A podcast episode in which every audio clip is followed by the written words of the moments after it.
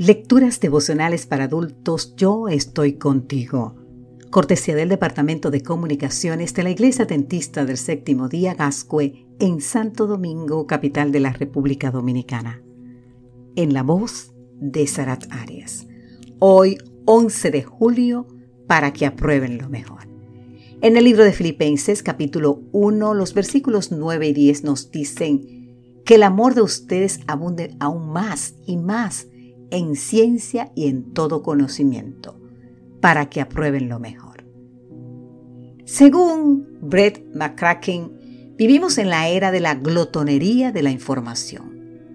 A nuestro alcance está una cantidad exponencial de datos que nos satura y nos abruma. Cada minuto se envían más de 200 millones de emails, unos 20 millones de mensajes de texto y se ven más de 5 millones de videos en YouTube.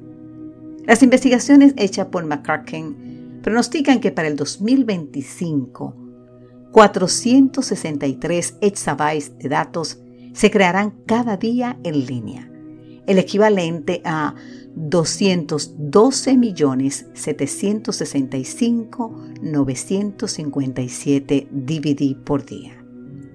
Ahora bien, te preguntarás, ¿Qué es un exabyte? Veamos. 5 exabytes equivalen a todas las palabras pronunciadas desde los inicios de la historia. En el 2025, esa cantidad de datos se creará cada 15 minutos. Luego, McCracken añade que el exceso de información en línea hace que nos convirtamos, entre otras cosas, en personas desorientadas es decir, tenemos más información pero menos orientación y eso nos lleva a ser indecisos, ansiosos e incapaces de tomar decisiones. Y es que esa gran cantidad de información que encontramos en las redes lleva a la desorientación, porque se cumple el dicho bíblico de Proverbios 10:19, en las muchas palabras no falta pecado. Ante el inevitable contacto con ese océano de información, Tengamos en cuenta el consejo paulino de Colosenses 2.8.